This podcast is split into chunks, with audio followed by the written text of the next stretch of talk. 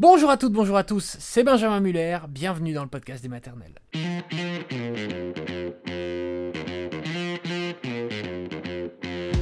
Le podcast des maternelles et aujourd'hui on parle d'un mal qui peut toucher certains enfants et autant le dire qui est très tabou, c'est compliqué d'en parler. On parle de l'encoprésie. Alors l'encoprésie, qu'est-ce que c'est? Bah, Disons que vous connaissez peut-être l'énurésie, les pipiolis, bah, l'encoprésie c'est pareil, mais enfin c'est pas exactement pareil. Enfin vous m'avez compris, vous allez tout comprendre avec Camille, la maman de Lou, qui est atteinte d'encoprésie, puis nous serons juste après avec une pédiatre, docteur Brigitte Nisol. C'est parti.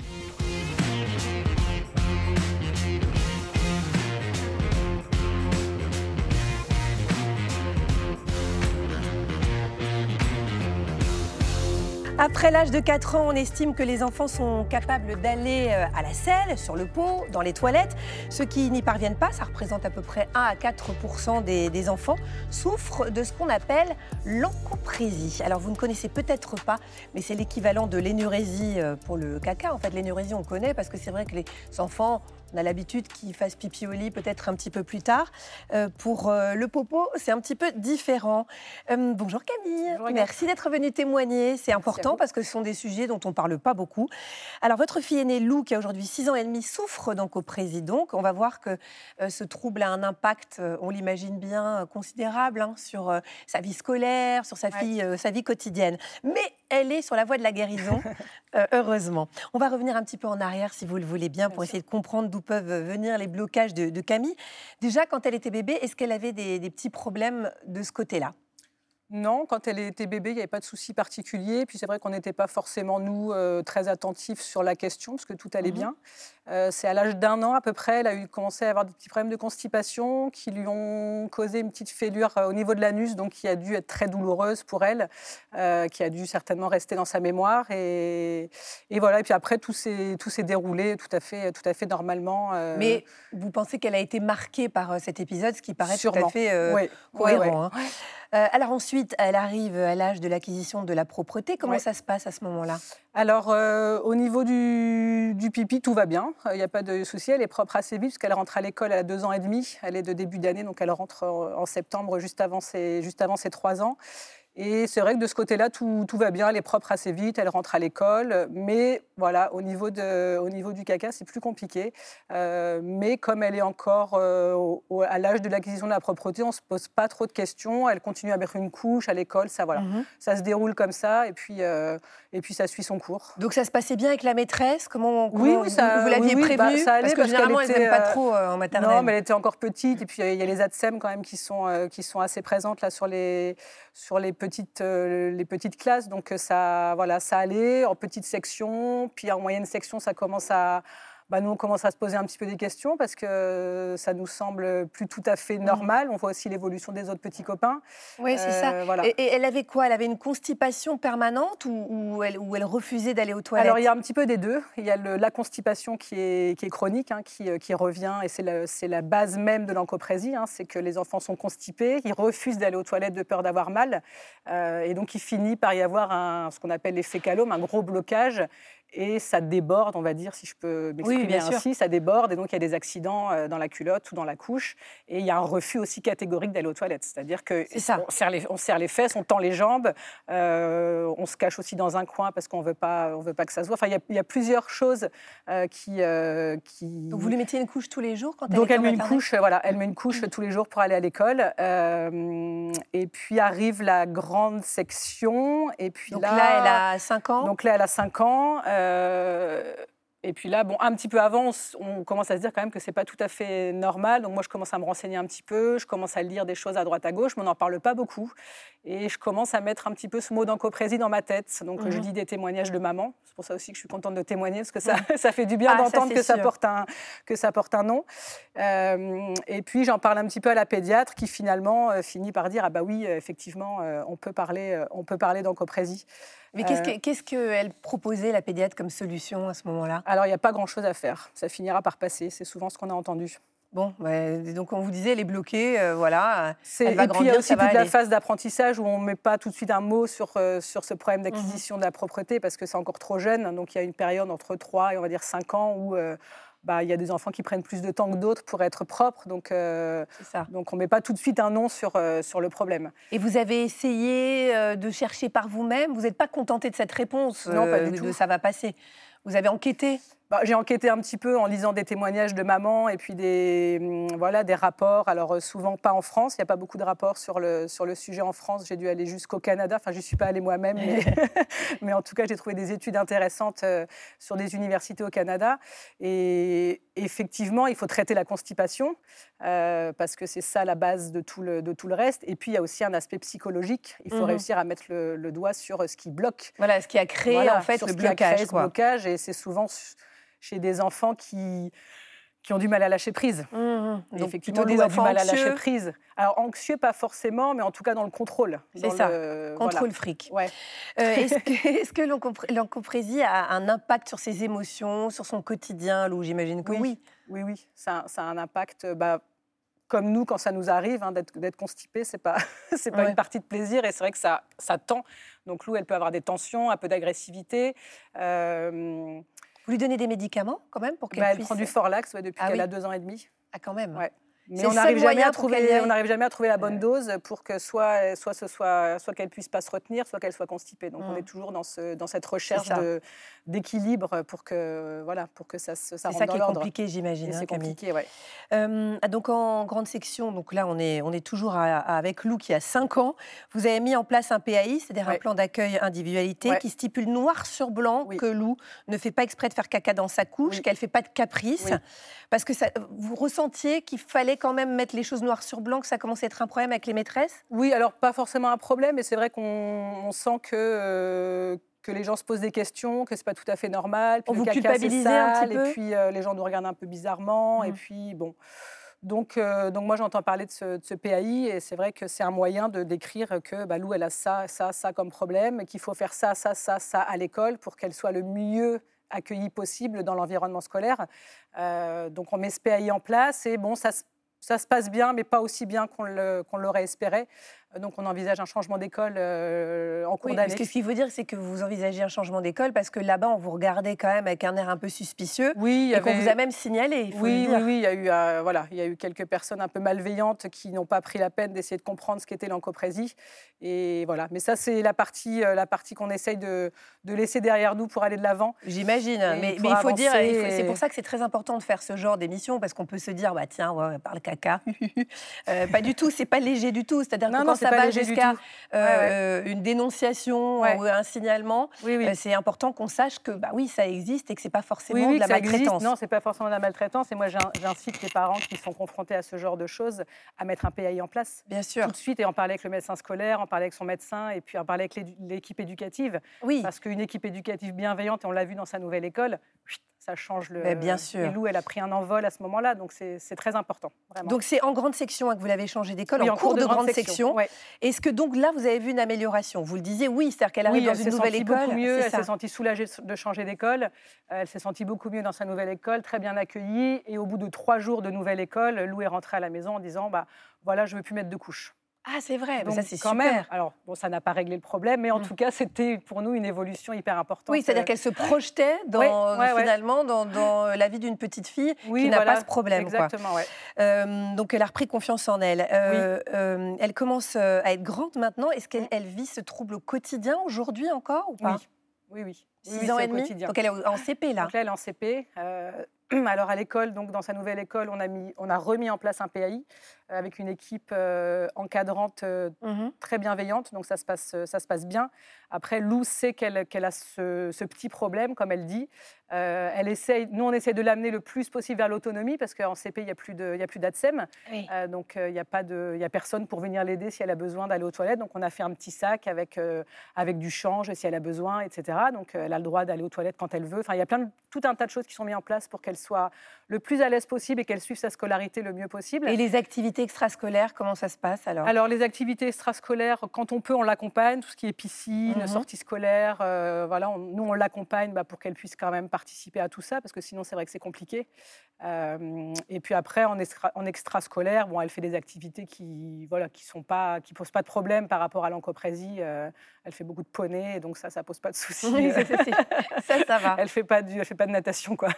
Oh, c'est quand même violent hein, ce que vous nous racontez. euh, je veux dire, pour vous, ça a dû être terrible euh, en tant que parent. Comment vous allez aujourd'hui, toutes les deux? Alors, tous les quatre, parce qu'on est, on est Oui, quatre. les, tous les quatre.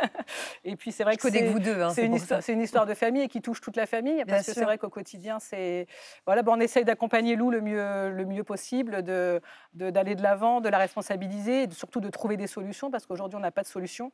Euh, et c'est et c'est ça qui est compliqué, c'est qu'on nous dit tout le temps que c'est pas grave, ça va passer, et qu'il y aura, Mais- il y aura un déclic. Vous l'avez, j'imagine, vous l'avez emmené chez des psys, etc. Ah oui, alors on a vu euh, psychologue spécialisé, pas spécialisé, médecin généraliste, Et Ils disent tous, euh, bon, tout va bien, ça va On passer. nous prescrit du Forlax et puis, puis on dit que ça va finir par passer. Donc là, moi, j'attends un rendez-vous l- au CHU de Nantes avec un Mhm. spécialiste pour voir s'il n'y a pas autre chose, parce qu'il se peut aussi que, comme on voit que Lou maintenant euh, prend, prend sa part de responsabilité, c'est-à-dire qu'elle est beaucoup plus volontaire pour aller aux toilettes, il y a moins de blocage, elle sait qu'elle doit manger des légumes, enfin plein de petites choses qui font qu'on sent que dans sa maturité, euh, elle a envie que ça s'arrange et elle le dit qu'elle en a marre du reste, qu'elle a envie que ça aille mieux, que ça s'arrange et tout ça. Donc nous, de notre côté, on se dit aussi que peut-être il faut qu'on regarde s'il n'y a pas autre chose. Et si mécaniquement, il n'y a pas quelque chose qui fait qu'elle est très constipée et que ça entraîne cette fameuse encoprésie, euh, Il y a peut-être un problème mécanique aussi. on ne sait hein. pas.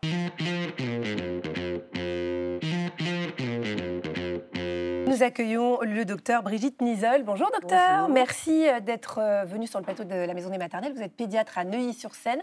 Vous étiez déjà venu nous parler d'énurésie. Cette fois, on parle de ce sujet c'est vrai, dont on parle beaucoup moins, qui est l'encoprésie. Est-ce que vous pouvez nous expliquer, nous définir ce que c'est précisément? Alors, en fait, c'est des enfants qui émettent des selles qu'on retrouve soit dans la culotte, soit par terre, Oui, c'est ça, c'est qu'il y a aussi des ça. enfants qui font par terre, Par mais jamais dans les toilettes. jamais dans les toilettes. Euh, il faut qu'ils aient plus de 4 ans, parce qu'on Mhm. se dit qu'ils ont jusqu'à 4 ans pour euh, gérer le sphincter.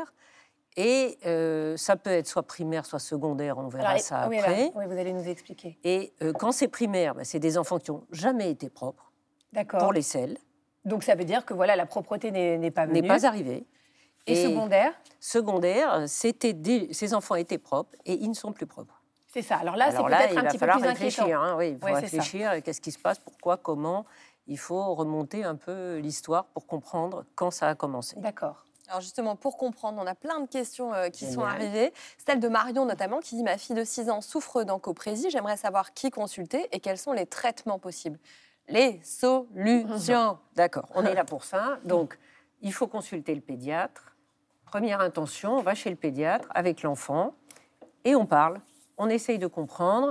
Euh, ça démarre. Est-ce que, alors, est-ce que c'est primaire Est-ce que c'est secondaire? Est-ce qu'on a une petite pathologie associée? Mais c'est extrêmement rare. hein. Ah oui. D'accord. C'est ça, c'est 5%, il y a une pathologie associée. Quel 80... type de pathologie? Alors, pathologie, c'est neurologique. D'accord. Euh, un mégacolon, c'est-à-dire une malformation de l'intestin, Mhm. et euh, endocrinienne, D'accord. l'hypothyroïdie. Mais la plupart du temps, c'est psy. Mais la, plus- la plupart du temps, c'est psy, enfin, la plupart du temps, c'est une constipation, plus ou moins psy. Voilà. C'est-à-dire, est-ce que c'est toujours la même histoire? C'est une constipation, l'enfant retient ses selles, ne veut pas les faire, Mhm. et juste au-dessus de l'anus, il y a l'ampoule de Vater, qui est comme une ampoule, en fait. Elle se remplit, et il y a un moment, bah, elle déborde. Oui, bien sûr. C'est ça, ça déborde. C'est- très certainement d'ailleurs euh, une somme de plusieurs paramètres, parce que vous disiez c'est Exactement. une constipation, c'est psychologique, c'est sûrement un peu des deux, non C'est exactement, c'est toujours pluridisciplinaire, il y a toujours plein de causes, il faut, c'est pour Ça qu'il faut, simple. voilà, Voilà. c'est pour ça qu'il faut voir avec les parents, petit à petit, et avec l'enfant. Bah, Margot vous demande, je voudrais savoir à quoi est due l'encoprésie. De ce que vous pouvez voir, est-ce que vous avez des exemples Alors, quand on comprend? c'est une constipation. Ouais. De toutes les façons, c'est l'enfant qui veut pas faire les selles et qui retient, qui referme le sphincter. Je veux pas. Et, Mais alors du coup, ça, ça vient d'où cette constipation? Alors, soit c'est un enfant qui était constipé et c'est rajouté un problème psychologique, donc on, on rajoute une couche. Soit c'est un enfant qui est simplement constipé. Et dernière solution, il n'y a pas de problème psychologique, mais on a localement au niveau de l'anus, et ça c'est simple et c'est quand même la première chose à regarder. Les enfants constipés, ils ont des selles qui, ont un gros diamètre, donc ça finit par leur faire des petites fissures anales. Ah oui, Ça leur fait mal. ça Déjà ça. direct, hein, ça fait mal, donc euh, moi j'ai pas sûr. envie de faire caca parce Ouais. que ça me fait mal. Donc je retiens. Dans le cas de Lou, on a vu qu'il y avait en plus un traumatisme parce qu'une fissure anale, ça fait un mal Ça de fait chien. super mal, bien hein. sûr. Alors concrètement, pour les solutions, euh, Les solutions, il y en a. ouais. Alors la première chose, c'est qu'on veut que les selles soient plus molles. D'accord. Si les selles sont plus molles, ça sera plus simple de les sortir. Oui. Hein, C'est simple. Oui. Et donc pour ça, on donne des laxatifs. Donc le Forlax, comme elle disait, Mhm, c'est ça ce qui marche le mieux. Ce qu'il faut, c'est trouver cet équilibre à il faut en donner, mais pas trop. Parce que si on en donne trop, il y a des fuites. Donc en fait, on n'a pas gagné. hein. Bien sûr, Parce qu'on n'est plus constipé, mais on a les fuites, on a toujours le caca dans la culotte. hein. c'est clair. Il faut bien comprendre qu'il faut réfléchir pour chaque enfant, trouver un équilibre, et qu'en fait, on n'est pas obligé de faire le même traitement tous les jours. Et ça, c'est le plus compliqué à faire comprendre aux parents, c'est que parfois, il faut un sachet matin et soir, le lundi, et deux sachets le mardi, un sachet. Vous voyez, ça Oui, peut... il faut trouver le. Euh, il faut trouver l'équilibre. C'est assez dur. Moi, je dis aux gens, on s'y met pendant les vacances et on comprend ce qui se Ben passe oui, c'est ça. et on essaye de trouver pour les enfants la solution de à quelle heure il faut le donner pour que les selles se fassent à la maison. Parce que quand même, un enfant qui a ces petits malheurs-là, si en plus on lui demande de faire les selles tout seul quand il est à l'école, là, on n'a pas Ouais, gagné. Là. Vous nous aviez ramené ces petites Alors boules là, ça, pour, c'est euh, pour expliquer, en fait, certains enfants intellectualisent les Alors, juste, peut-être enlever votre main qu'on les voit bien. Pardon. Voilà, non, je vous en prie. Hop. Voilà. Voilà, c'est de la pâte à modeler. Mhm. Donc, ces enfants qui intellectualisent, on prend de la pâte à modeler, on fait un petit boudin, toutes les couleurs confondues. Là, on fait confiance aux enfants. C'est tout de suite, quand on leur donne trois couleurs, ils nous font euh, toute la petite couleur qui va devenir euh, euh, marron parce qu'ils mettent les petits doigts, enfin, Ouais. comme on sait. Donc, on fait un petit boudin, et ce petit boudin, on apprend aux enfants à faire passer ce petit boudin entre l'index et Oui, le pouce et on le fait passer. C'est un jeu, simplement. On joue à faire passer. C'est symbolique, quoi. Voilà, simplement, non, c'est juste connaître la sensation. En fait, ce qu'on veut, c'est que l'enfant connaisse cette sensation. euh, qu'on lui dise, voilà, là tu sens, c'est tout doux. Et ben normalement, quand ça sort par tes fesses, ça doit être, c'est tout doux. Alors, la première chose, c'est de ne pas dire que c'est le caca. ah oui, on joue. Ah, On, on fait joue pas le lien. simplement. Dans un premier temps, on joue et ils connaissent la sensation. Et dans un deuxième temps, s'ils n'ont pas fait le rapport eux-mêmes, Oui. on leur dit, t'as vu, c'est comme le caca. Ça peut sortir, c'est pas grave. Parce qu'il y a quand même certains enfants pour qui c'est pas du tout naturel de faire caca. hein? oui, oui, oui, Parce que ça. si on intellectualise le truc, pourquoi ça serait naturel d'avoir un truc qui sort des fesses? Oui, c'est ça, ils ont l'impression Est-ce qu'on perd un doigt? Est-ce qu'on perd un bout de nez? Donc c'est ça. Donc il faut bien comprendre qu'il y a des enfants qui intellectualisent. C'est ça.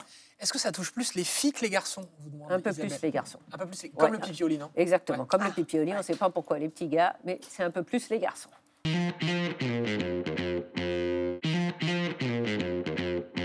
Quels aliments privilégiés pour éviter la constipation Ah. Est-ce qu'on peut refaire un petit point Alors, bien sûr, moi je propose, à la fois, premièrement, quels sont ceux qu'il faut éviter, Oui. et deuxièmement, ceux Ouais. qu'il faut Alors, privilégier. faut éviter, déjà. Alors, le riz, les carottes, la compote de pommes, base de l'alimentation quand Ah même. bon, c'est vrai Ouais, ouais, la compote de Ah pommes, oui ça constipe Ah, énormément. gourdes, là, qu'on a tous, Voilà. euh. Pommes et pommes bananes, c'est juste la cata. hein. Ah oui, juste alors. Donc le riz, les carottes, la compote, les bananes, le chocolat noir. Ok. D'accord. Donc Ah, ça, Ce qui est globalement l'alimentation de 80% de nos enfants. voilà. Donc ça, on va. Alors on peut pas enlever complètement.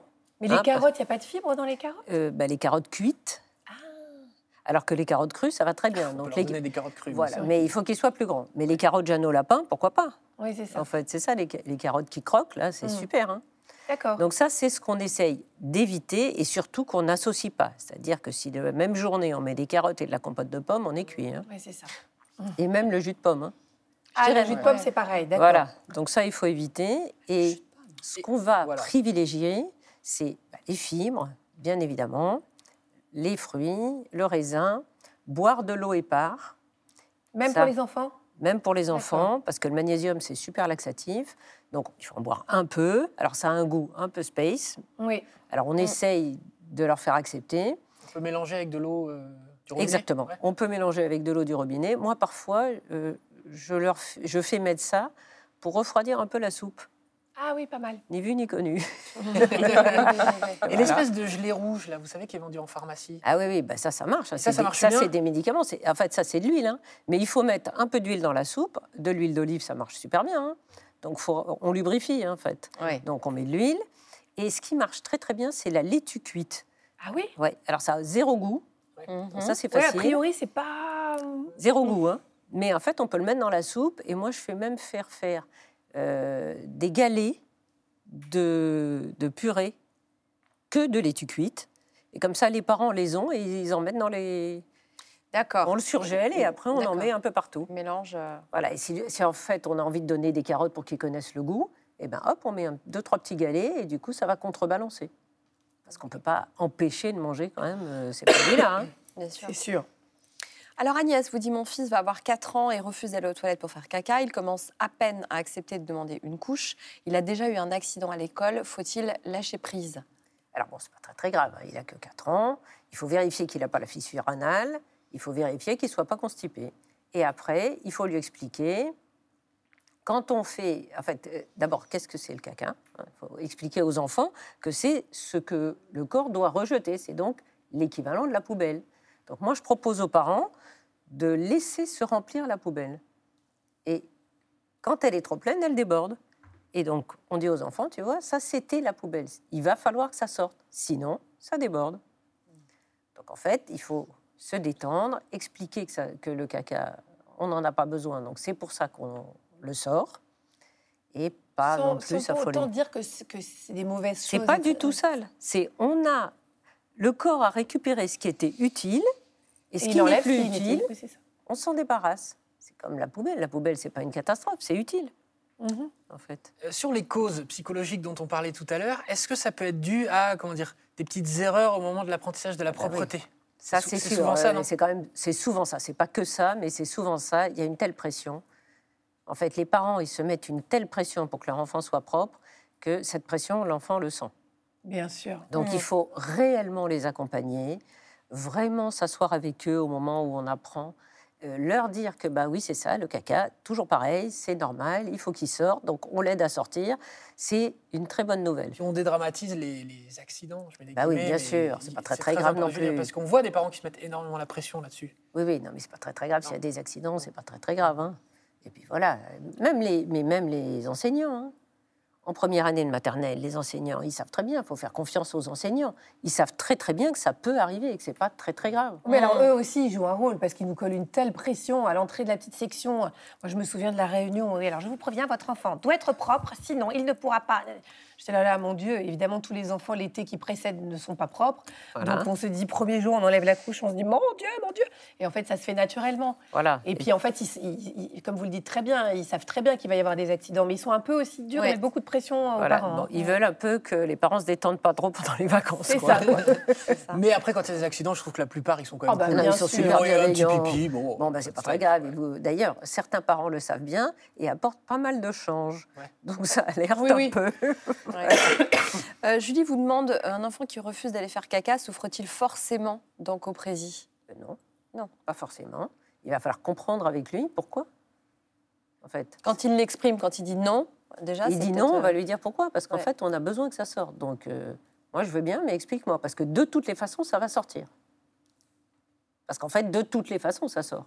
Oui, c'est ça. Donc, il faut essayer de comprendre, d'expliquer, d'accompagner, de se demander si cette rétention qu'il fait, c'est pas pour nous dire autre chose.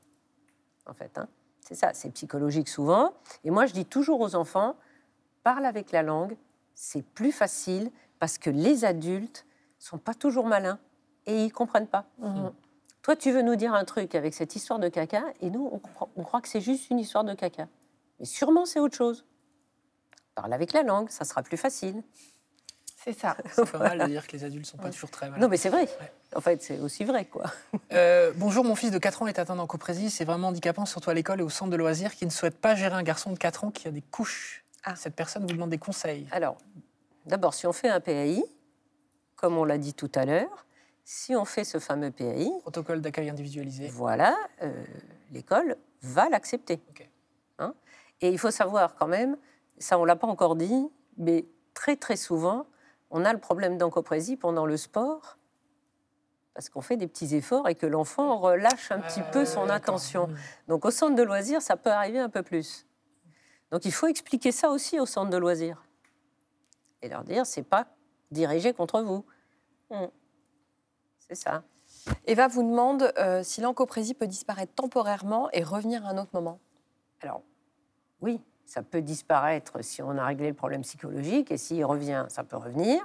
Ça peut disparaître si on n'a plus de fissure anale et qu'elle revient, la fissure anale, donc ça refait mal, et si on a un accès de constipation.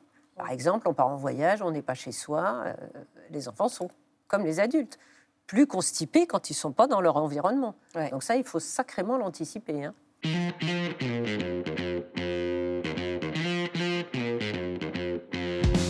Merci docteur Nisol, merci à Camille d'être venu dans la maison des maternelles. Voilà, c'est la fin de cet épisode. Je vous souhaite à toutes et à tous une très bonne journée. Ciao tout le monde.